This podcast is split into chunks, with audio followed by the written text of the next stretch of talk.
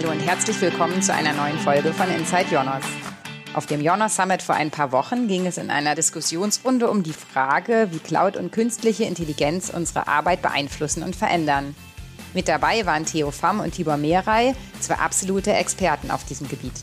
Ich bin Karin Greper und ich habe die Chance genutzt, um nach dem Panel noch einmal mit den beiden zu sprechen. Theo Pham ist Experte für digitale Trends und künstliche Intelligenz. Er berät globale Marken und schult Mitarbeitende in Sachen KI und Social Media. Außerdem begrüße ich Tibor Mehrey. Er ist Managing Director und Partner bei der Boston Consulting Group und kennt sich bestens aus mit der Implementierung von neuen Technologien. Dazu gehört natürlich auch datengetriebenes Wachstum und künstliche Intelligenz. Ihr wart ja gerade beide zu Gast auf einem Panel und da ging es um das Thema Cloud und KI als unsichtbare Architekten für die Zukunft der Arbeit. Ich würde trotzdem gerne zunächst mit einer persönlichen Frage einsteigen. Und zwar, wie habt ihr euch denn dem Thema KI genähert und wie intensiv nutzt ihr denn KI bisher? Ja, also bei mir ist, ich bin glaube ich immer schon Techie äh, gewesen, habe schon früh mit Computer angefangen und quasi auch zu Hause immer die neuesten Gadgets zumindest ausprobiert, äh, wenn ich es mir nicht immer leisten konnte. Und beruflich äh, mache ich jetzt eigentlich schon seit über fünf Jahren hauptberuflich AI-getriebene Transformation bei unseren Kunden. Und äh, da ist wirklich etwas, was sich, glaube ich, auch verändert hat, ist, das Thema KI ist nicht neu. Ja, ich glaube, wir haben jetzt einen unglaublichen Boom und Hype um das Thema. Und was interessant ist, ist, dass ein Hype eigentlich immer dann entsteht, wenn es quasi für die breite Masse anfassbar wird. Und ich glaube, ChatGPT ist genauso ein Beispiel gewesen, wo jetzt auch schon vor fast äh, einem Jahr diese App lanciert wurde und plötzlich jeder damit rumspielen konnte. Ich konnte ein lustiges Gedicht über den heutigen Tag machen oder einen Rap-Song und so weiter und so fort. Und damit wurde es für den äh, quasi normalen Menschen anfassbar, äh, wobei eigentlich diese unterliegende Technologie überhaupt nicht neu ist.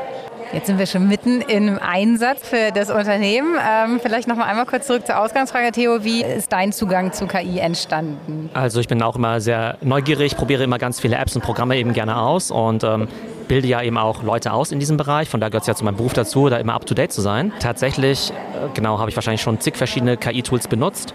Habe auch ganz viele von denen eben kostenpflichtig eben abonniert. Die kosten ja meistens ja auch, also entweder kostenlos oder kosten 20, 30 Euro im Monat. Also alles sehr überschaubare Summen. Und man kann mit diesen Tools einfach extrem, ja, geniale Sachen machen, die ich dann zum Beispiel auch für meine eigenen Prozesse nutze, zum Beispiel um jetzt irgendwie meinen Podcast zu editieren oder um Präsentationen zu erstellen. Ihr habt eben im Panel ja auch darüber gesprochen, vielleicht können wir da kurz anschließen, dass alle, die jetzt hier beim Summit sind und im Raum sind, eigentlich eher schon relativ weit sind, was das Thema KI angeht, weil es Tech-Branche ist. Da hat man natürlich vielleicht noch einen anderen Zugang dazu. Aber vielfach hat man ja noch so den Eindruck, die Arbeitswelt wird von diesem KI-Boom so ein bisschen überrascht. Theo, hast du eine Erklärung, warum das so ist? Oder teilst du diesen Eindruck? Das ist ja immer alles sehr relativ. Also man sagt ja oftmals, ne, ChatGPT war ja die am schnellsten wachsende App aller Zeiten. Ne, und da hieß es ja immer 100 Millionen Nutzer innerhalb von zwei Monaten, was ja unglaublich war. Ne? Viel schneller als Instagram und so weiter. Jetzt kann man sagen, ja, gigantisch, 100 Millionen Nutzer. Und dann kann man sagen, okay, es gibt aber 8 Milliarden Menschen auf der Welt. Also es ist ja doch nur ein kleiner Prozentsatz, der sich überhaupt mit diesen Technologien beschäftigt. Gefühlt beschäftigen sich heute ein paar hundert Millionen Leute mit diesen Tools, wenn man jetzt mal irgendwie ChatGPT und Midjourney und Photoshop und so weiter irgendwie zusammennimmt. Ich glaube, das Ganze wird richtig dann Mainstream gehen, wenn eben Microsoft Copilot ausgerollt wird. Ne? Denn heute gibt es ja schon, weiß nicht, irgendwie wahrscheinlich zwischen 500 Millionen und einer Milliarde Menschen, die eben täglich mit Word, Excel und PowerPoint und so weiter arbeiten. Und wenn die dann in ein paar Monaten eben auch diese ganzen KI-Features nutzen können, dann wird das eben totaler Mainstream werden. Und ich glaube, das ist halt, glaube ich, nochmal ein ganz großer Schritt, der da gemacht wird. Das heißt, heute ne, sind wir vielleicht bei 100, 200 Millionen und dann werden es halt über Nacht, sage ich mal, irgendwie plötzlich dann irgendwie eine halbe Milliarde Menschen sein, die eben diese Tools nutzen. Ja, ich meine, ich hatte es ähm, immer wieder auch wiederholt. Am Ende hängt die, der Erfolg der Nutzung eigentlich äh, von der sogenannten 10-20-70-Regel ab, die wir auch beobachten. Ja? Was heißt das? Vom Erfolg von beispielsweise KI-getriebenen Anwendungen ist nur 10% der Algorithmus der darunter steckt. 20% das Tool, was man verwendet, beispielsweise Copilot oder äh, ChatGPT. Aber 70 ist wirklich der Change, des Arbeitsablaufes und auch der, der, der, menschlichen Arbeit. Und ich glaube, das ist vielleicht auch einer der Grund, warum das noch nicht so ganz angekommen ist, weil was wir in unserer Arbeit äh, mit Unternehmen sehen, ist, dass es in den seltensten Fällen am Algorithmus scheitert oder an, an dem Tool, sondern es ist immer die 70 Prozent. Und da muss man eben nicht nur sozusagen den Kopf überzeugen, sondern auch das Herz der Menschen, dass sie diese Tools auch wirklich nutzen und auch zu einem Erfolg bringen können. Vielleicht noch kurz dazu. Ich glaube, dass tatsächlich kleine Unternehmen und Selbstständige da deutlich agiler sind weil die halt einfach sagen, hey, das Tool ist irgendwie ganz cool, ich teste es mal aus oder ich bezahle es aus eigener Tasche und benutze es einfach mal. Und in Großunternehmen sehe ich halt eher, dass sie halt, also entweder, dass das Ganze vielleicht ein bisschen ausgebremst wird, weil vielleicht auch berechtigterweise die Großunternehmen sagen, hey, wir wissen noch nicht genau, wie das ist mit Datensicherheit und dürfen wir jetzt Sachen in ChatGPT eingeben, ja oder nein. Das ist ja irgendwie auch berechtigt. Aber es gibt auch sehr viele Mitarbeiter, die sehr passiv sind, die dann sagen, naja, ich benutze ChatGPT dann, wenn der Arbeitgeber mir das anbietet. Und dann wird halt irgendwie gewartet, bis halt irgendwie solche 10.000 Lizenzen dann eben gekauft werden. Das heißt, ich glaube, da gibt es halt so einen gewissen Lag, dass eben, glaube ich, viele Kleinunternehmen da schon deutlich weiter sind, also zumindest die Mitarbeiter dort in der Nutzung dieser Tools, als jetzt bei Großunternehmen, die da alle noch eher verhalten sind. Das finde ich tatsächlich gerade ganz spannend, diese Wahrnehmung, ne? groß versus klein. Ähm, da habe ich später auch noch eine andere Frage zu, die ich gerne einfach mal in den Raum werfen würde oder eine These. Aber ich würde gerne noch mal auf diese 70 Prozent zurückkommen. Ähm, du sagtest ja, das ist Change. Und ihr beide beratet ja auch Unternehmen, die sich diesen Themen nähern wollen und, und tatsächlich dann auch mit KI arbeiten wollen. Ist es dann einfach nur eine Veränderung der Arbeitsweise oder erlebt ihr tatsächlich auch Vorbehalte, die in den Unternehmen Unternehmen da sind, zu sagen, so, boah, nee, das ist mir zu, zu gewagt. Absolut. Nein, also da habe ich, hab ich schon alles schon gesehen und, und ich sage auch immer, schlimmer als kein KI-Tool zu nutzen, ist eins einzuführen, was niemand nutzen will. Ja? Und der Mensch ist und bleibt ein, ein Tier und ein emotionales Tier. Und um diese äh, Vorbehalte, die du jetzt äh, erwähnt hast, Karen, zu, ähm, zu minimieren, beginnt das natürlich mit Learning. Ja? Also Menschen äh, wollen, wenn sie etwas nicht kennen, sind sie erstmal skeptisch dem gegenübergestellt. Da setzt du ja auch an, Theo, mit deinem äh, Upscaling-Angebot. Aber ähm, was wir auch sehen in den Transformationen, die wir dann auch durchführen, ist es eines Learning. Da machen wir auch natürlich äh, im Rahmen von Projekten, Academies etc. Aber was wir dann auch immer wieder machen, ist das Thema Learning by Doing. Ja, dass man auch bewusst sagt, ich mache das jetzt nicht quasi sequenziell, dass ich jetzt erstmal die ganzen Lizenzen kaufen, die ganzen Systeme einführen, wenn dann die Daten alle bereinigt sind, dann fange ich mal irgendwann an mit dem Use Case, sondern dass man viel agiler sagt, ich nehme mir einen Prozess oder ein Produkt oder ein Kundensegment und dann mache ich auf diesem Perimeter mache ich Ende zu Ende alles. Da habe ich dann die Systeme, da habe ich dann auch den Prozess und da binde ich auch die Leute ein. Und damit kriegt man die Learning by Doing rein und dann plötzlich auch die Dynamik, die den Change befeuert. Theo, du berätst ja auch Kunden. So, was sind so klassische Vorbehalte, denen du äh, begegnest, wenn du das einführst? Ich glaube, die Vorbehalte sind meistens dann groß, wenn sich die Leute noch nicht so viel mit dem Thema auseinandergesetzt haben. Weil es dann einfach immer nur diese diffuse Gefahr gibt, künstliche Intelligenz, irgendwie alles so ein bisschen äh, ne, gruselig und irgendwie äh, komisch. Ähm, sobald die Leute mal sehen, was diese Tools können, sind die eigentlich in der Regel sehr begeistert. Ja? Die sehen eigentlich sofort diesen Nutzen. Das ist ja auch das Schöne daran, dass sie eben sehr benutzerfreundlich sind. Ein Beispiel, ich war letztens bei einer Company, die halt sehr viele Audioinhalte produziert, zum Beispiel auch wie diesen Podcast jetzt hier. Ne? Und im Nachgang wird ja jemand aus eurem Team ja diesen Podcast editieren.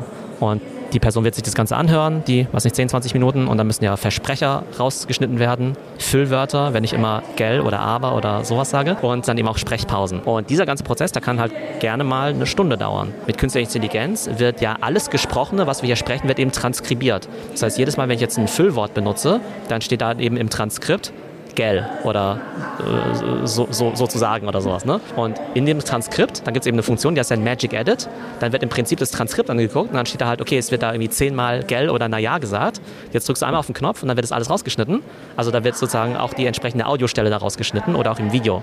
Das heißt, die Arbeit, die normalerweise irgendwie zwei Stunden dauert, die dauert jetzt halt irgendwie zehn Sekunden. Ja? Das heißt, du wirst einfach viel, viel produktiver dadurch. Und jetzt kommt aber das Spannende. Ich kann jetzt zwei Personen jetzt von diesem Tool berichten und die eine Person, die kriegt leuchtende Augen und sagt, genial, darauf habe ich ja nur gewartet, jetzt kann ich endlich mal kreative Dinge machen, muss nicht dieses äh, langweilige Zeug machen. Und die andere Person, die kriegt halt die Panik und sagt, ja, Moment mal, das ist doch mein Job, ich mache ja den ganzen Tag nichts anderes, außer diese Versprecher und Füllwörter irgendwie rauszueditieren. Das heißt, ich glaube, es hängt ganz stark davon ab, wie viel du dir auch selbst zutraust vielleicht, dass du irgendwie sagst, hey, ich sehe das nicht als Bedrohung, sondern eher als eine Art Erleichterung. Und in dem Zusammenhang spreche ich eigentlich auch immer gerne über AI als Augmented Intelligence. Also nicht was Künstliches, was uns irgendwie ersetzen soll, sondern ein Tool, das uns eben dabei hilft, unsere ja, menschliche Intelligenz eben noch weiter zu hebeln und eben noch zu skalieren. Das heißt also eigentlich, es geht gar nicht darum, dass KI Menschen überflüssig macht, sondern es ist eher ein Lernprojekt, das man Menschen vermitteln muss, dass KI einen unterstützt und Freiraum schafft für dann andere Projekte? Naja, ich glaube, man muss schon ehrlich sein. Es wird ganz klar, wenn Tätigkeiten ersetzt werden. Ich glaube, das ist völlig klar. Ne? Und äh, das hat es aber immer wieder gegeben in der, äh, in der Menschheitsgeschichte. Ne? Ähm, nur ist, glaube ich, jetzt der Unterschied, dass man jetzt vielleicht als Kutscher, der früher Pferdewegen gefahren ist, vielleicht nicht Taxifahrer werden konnte innerhalb von, äh, von einem Jahr oder so, sondern sondern dass halt zukünftig das Auto durch eine KI gesteuert wird. Ne? Also die Umwerfungen werden viel größer und auch der Gap in einen neuen Beruf kann sich auch vergrößern. Also ich glaube, es gibt für viele hochqualifizierte Expertiseträger oder auch in Berufen, die momentan noch sehr durch Empathie leben, wie der ganze Pflegebereich, da wird es noch ein paar Inseln der Glückseligen geben, aber wir müssen schon darauf einstellen, dass mit diesen exponentiellen Entwicklungen, weil das ja wirklich exponentiell ist, was du jetzt geschildert hast, Copilot, plötzlich halbe, Million, halbe Milliarde Menschen werden da äh, verstärkt, dass das dann auch nochmal zu größeren Umwerfungen führen kann. Ich betrachte ja diese ganzen KI-Tools immer ganz gerne als Praktikanten. Das heißt, ähm, welche Aufgaben kann ich an Praktikanten auslagern?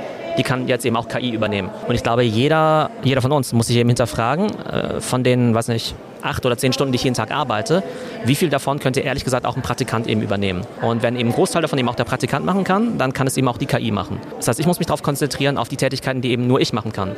Nehmen wir mal an, ich bin jetzt im Bereich Sales unterwegs. Ne?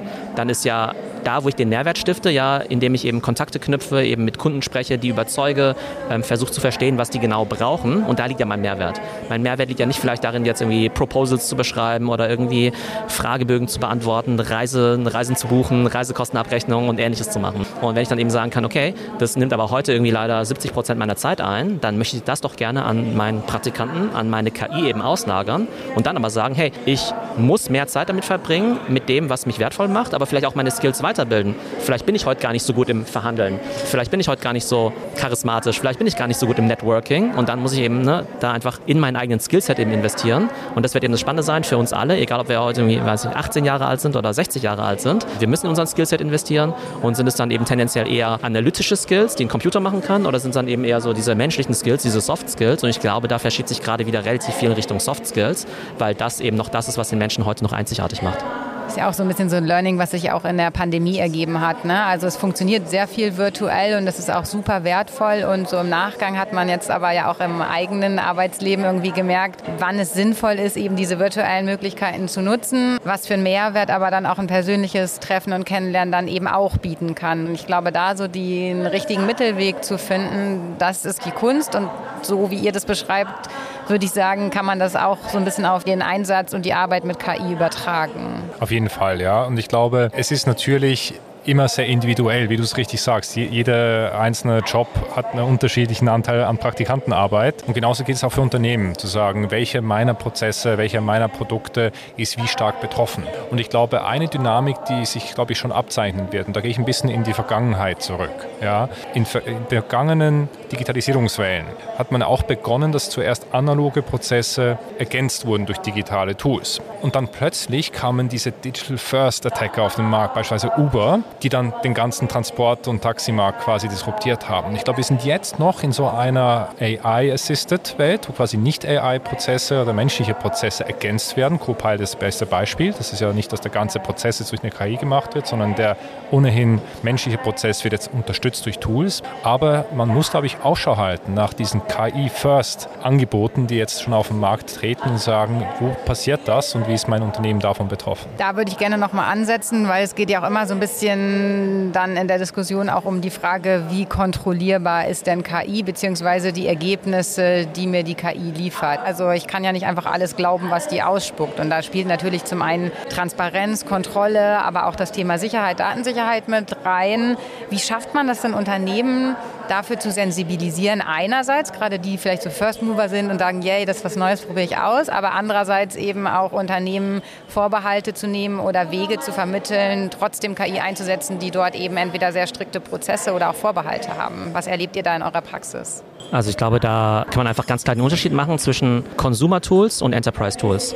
Ein Consumer Tool wäre sowas für mich wie ChatGPT. Ne? Das heißt, äh, jeder kann es irgendwie nutzen, aber die Information, auf der das eben trainiert worden ist, die, das ist quasi das ganze Internet, da wird auch gerne mal halluziniert und dann irgendwie Sachen neu dazu erfunden. Dann gibt es irgendwie die Top-Restaurants in München, die es in echt gar nicht gibt. Ne? Haben wir alle schon erlebt. Und da spielt das Thema Datensicherheit auch so eine Rolle, weil man bei diesen Tools oftmals nicht so genau weiß, okay, wird jetzt das Modell auch mit meinen Eingaben eben trainiert. Dann gibt es eben diese ganze Welt der Enterprise-Tools. Und da ist ja so, dass die Datengrundlage oftmals auch die einfach nur die eigenen Daten des Unternehmens sind. Das heißt, da kann man dann zum Beispiel sagen, hey, bau mir eine Präsentation, aber bitte basierend auf dem 100-seitigen Word-Dokument, was es ja schon gibt. Oder ähm, fassen wir mal bitte die ähm, Microsoft Teams Calls zusammen, die wir in den vergangenen zwei Monaten hatten zu dem Kunden XY. Das heißt, es ist sogenannte Grounding. Das heißt, wir füttern das Modell nur mit echten Daten in Anführungszeichen. Und gleichzeitig ist eben sonnenklar, dass bei diesen Enterprise-Tools dann natürlich auch die Daten vertraulich behandelt werden, nicht in irgendwelche Modelle eben reingefüttert werden. Das heißt, aus meiner Sicht können die Unternehmen diese Tools eben genauso, ja, ich sag mal, mit Confidence und mit Vertrauen nutzen, wie sie heute eben PowerPoint und Excel nutzen. Heute denkt ja irgendwie auch niemand, Mensch, wenn ich jetzt irgendwie Daten in Excel eingebe, dann hat Microsoft irgendwie meine Daten. Das glaubt ja auch niemand. Und in Zukunft wird es eben auch mit diesen Enterprise KI-Tools genauso sein. Hm. Ich meine, auf der Enterprise-Ebene möchte ich vielleicht noch äh, ergänzen, wir ähm, bei BCG pflegen auch quasi die Tradition Eat Your Own Dog Food. Also wir nutzen diese Tools auch intern. Und wir haben gerade letzte Woche sind es, glaube ich, publiziert worden, haben wir die Ergebnisse publiziert von einer groß angelegten Feldstudie. Mehrere hundert Berater haben wir in einer auch akademisch unterstützten äh, Studie diese Tools nutzen lassen. Sie haben das durch das MIT begleiten lassen und haben analysiert, wie verändert sich quasi die Produktivität, aber auch die Qualität von der Arbeit eines Beraters unter Zuhilfenahme von, von diesen Tools. Und was wir gemacht haben, wir haben quasi, bevor der Versuch gestartet ist, haben wir zuerst die normale Performance ohne Tools gemessen von den Beratern. Und da gibt es natürlich eine gewisse Gleichverteilung. Ja? Und was wir gesehen haben, war extrem spannend. Wir konnten Produktivitätsgewinne von bis zu 40 Prozent nachweisen, wirklich am lebendigen Objekt äh, in unserer täglichen Arbeit. Aber was interessant war, ist, dass je nach Art der Tätigkeit es durchaus Unterschiede gab. Und gerade bei dem Thema, wenn es um quasi analytische Fertigkeiten gegangen ist, um auch Dinge einzuordnen und so weiter, da haben sich die ähm, Gruppen in zwei Gruppen unterteilt. Diejenigen, die einfach nur blind das, äh, das Resultat genommen haben, haben sogar schlechter performt als die, die kein Tool verwendet haben, unter den genannten Restriktionen, dass eben nicht alles so für bare Münze genommen werden kann, wenn es um das Thema Business Judgment und Analytik geht. Aber es gab eine andere Gruppe und die nannten wir dann Cyborgs, also Berater, die intelligent unterscheiden konnten. Wo kann ich etwas direkt übernehmen und wo muss ich selber das vielleicht als Anstoß nur nehmen und nochmal augmentieren und die hatten selbst da nochmal deutlich höhere Qualität als die, die das sozusagen ohne Tool verwendet haben. Es zeigt aber ja auch, niemand hat eigentlich den Grund, KI nicht zu nutzen. Das heißt aber nicht, dass ich mich nicht selber mehr mit Themen beschäftigen muss oder eben auch mit der KI zusammenarbeiten muss. Oder wie du vorhin sagtest, ja, die Praktikantenarbeit, ohne jetzt die Arbeit der Praktikanten schlecht reden zu wollen, die ist natürlich auch sehr wertvoll, ähm, sondern dass man eher guckt, okay, wie kann ich die ergänzend einsetzen, um Freiraum zu schaffen für Skill-Up-Lift, sage ich jetzt mal, oder die zwischenmenschlichen Sachen, die eben so eine KI noch nicht kann oder nicht können soll vielleicht auch. Ist ja auch schön, wenn es noch ein bisschen menschlicher ja, ja, das ist so. Ich meine, ich lebe ja in Wien und wer manchmal mit mir einen Call macht, der hört dann, wenn ich das Fenster offen habe, ein bisschen Pferde quasi äh, geklapper, äh, weil da auch noch ein paar Fiaker rumfahren, also Pferdekutschen. Also auch heute gibt es noch Pferdekutschen, ja, und manche mögen das auch sehr gerne, noch mit der Pferdekutsche durch Wien zu fahren. Aber was völlig klar ist, wer schnell von A nach Z kommen muss, nimmt nicht die Pferdekutsche. Und ich glaube, das wird leider auch eine, eine Veränderung sein. Wir werden einfach so große Vorteile haben in Bezug auf gewisse Sachen, dass dort KI das disruptieren wird. Aber natürlich werden wir es nach wie vor schätzen, uns persönlich zu sehen oder gewisse Tätigkeiten noch durch Menschen durchführen zu lassen. Theo, du hattest vorhin das Thema kleine Unternehmen angesprochen und gesagt, die sind deutlich agiler und schneller und offener, KI-Tools einzusetzen. Würdest du das nur auf den Tech-Bereich beziehen oder auch auf die Apotheke oder den Bäcker nebendran? Also weil das erleben wir oftmals beim Thema Digitalisierung allgemein, dass sich manche Branchen, die vielleicht eher ein bisschen tech-ferner arbeiten, da doch ein bisschen langsamer sind oder sich schwerer damit tun, weil sie eben eine andere Art von Arbeit ausüben. Also ich denke, gerade in Industrien, die halt relativ tech-fern sind, ist dein komparativer Vorteil natürlich umso größer, wenn du halt einer der wenigen bist, die sich halt damit beschäftigen. Ja? Ähm, jetzt bei Restaurants oder auch bei meinetwegen Ärzten zum Beispiel, diejenigen, die dort halt zum, als erstes irgendwie Social Media genutzt haben, um eben Instagram zu machen, ne? halt um ihr Essen auf Instagram zu posten zum Beispiel. Ne? Die hat natürlich riesige Vorteile, ja. Oder vielleicht auch ähm, Ärzte oder Anwälte, die vielleicht irgendwie Social Media nutzen, um dann eben auch eine Personal Brand dann eben aufzubauen.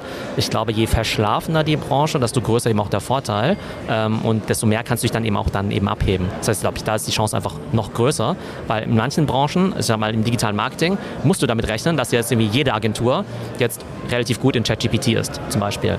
Ne? Aber vielleicht bist du der einzige Arzt oder der einzige Anwalt, der das eben nutzt und hast da dementsprechend äh, noch einen gewissen Vorsprung für die nächsten ja, Monate oder sogar Jahre. Klingt nachvollziehbar. Ich würde gerne zum Schluss noch eine kurze Sache anreißen und zwar sagt man ja oft, das ganze Thema künstliche Intelligenz ist die größte Disruption seit dem Aufkommen des Internets. Ich habe einen Kollegen, der sagt auch immer gerne, wer nicht online ist, existiert nicht. KI scheint mir so ein bisschen die nächste Stufe da zu sein. Würdet ihr unterschreiben, zu sagen, wer sich dieser Entwicklung verschließt, der wird mit seinem Unternehmen zukünftig keine Chance mehr haben? Ich würde unterscheiden für Unternehmen die Antwort und für Individuen. Ja? Also ich glaube, als Unternehmen läuft man eine echte Gefahr, wenn man sich dem verschließt, abgehängt zu werden. Ich glaube, das ist, glaube ich, völlig egal, in welcher verschlafenen Branche man ist. Da entgeht einem einiges. Also man sollte sich dem schon aussetzen, man sollte sich das analysieren und dann eine Entscheidung treffen, wie schnell und wie weit möchte ich springen. Ich habe auf das Individuum bezogen, glaube ich, werden wir auch ein bisschen eine Gegenbewegung sehen.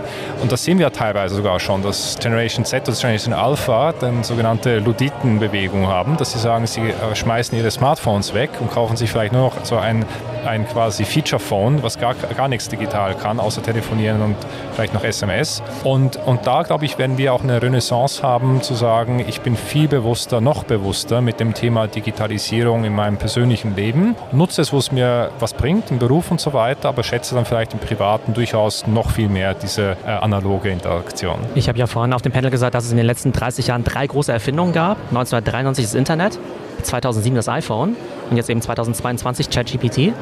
Und aus all diesen ja, Erfindungen sind ja unglaubliche Geschäftsmodelle eben entstanden. Die Arbeitswelt hat sich unglaublich verändert. Und der Unterschied ist, dass es jetzt eben nochmal deutlich schneller geht. Also ne, 1993 gab es das Internet, aber Zalando hat erst 2008 angefangen, Schuhe im Internet in Deutschland zu verkaufen. Ja? Das heißt, es hatte 15 Jahre gebraucht, bis die Leute sich getraut haben, Schuhe im Internet zu kaufen. Ja? 2007 wurde das iPhone erfunden und dann gab es irgendwann 2010 Instagram. Das heißt, es waren nicht mehr 15 Jahre Abstand, sondern irgendwie nur drei Jahre. Und heute kommt eben ChatGPT raus und innerhalb von ein paar Monaten nutzen es eben hunderte von Millionen von Menschen.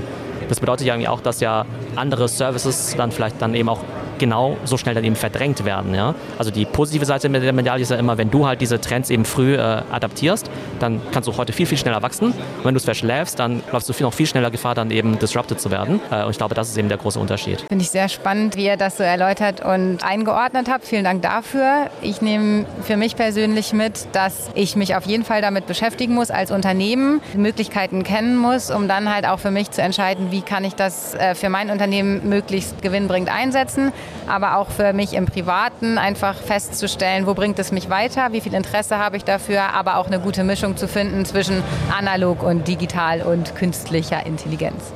Vielen Dank, dass ihr da wart. Vielen Dank. Vielen Dank. Wir freuen uns wie immer über Feedback zu dieser Episode oder auch über ein Like auf den gängigen Podcast-Plattformen. Danke fürs Zuhören und bis bald.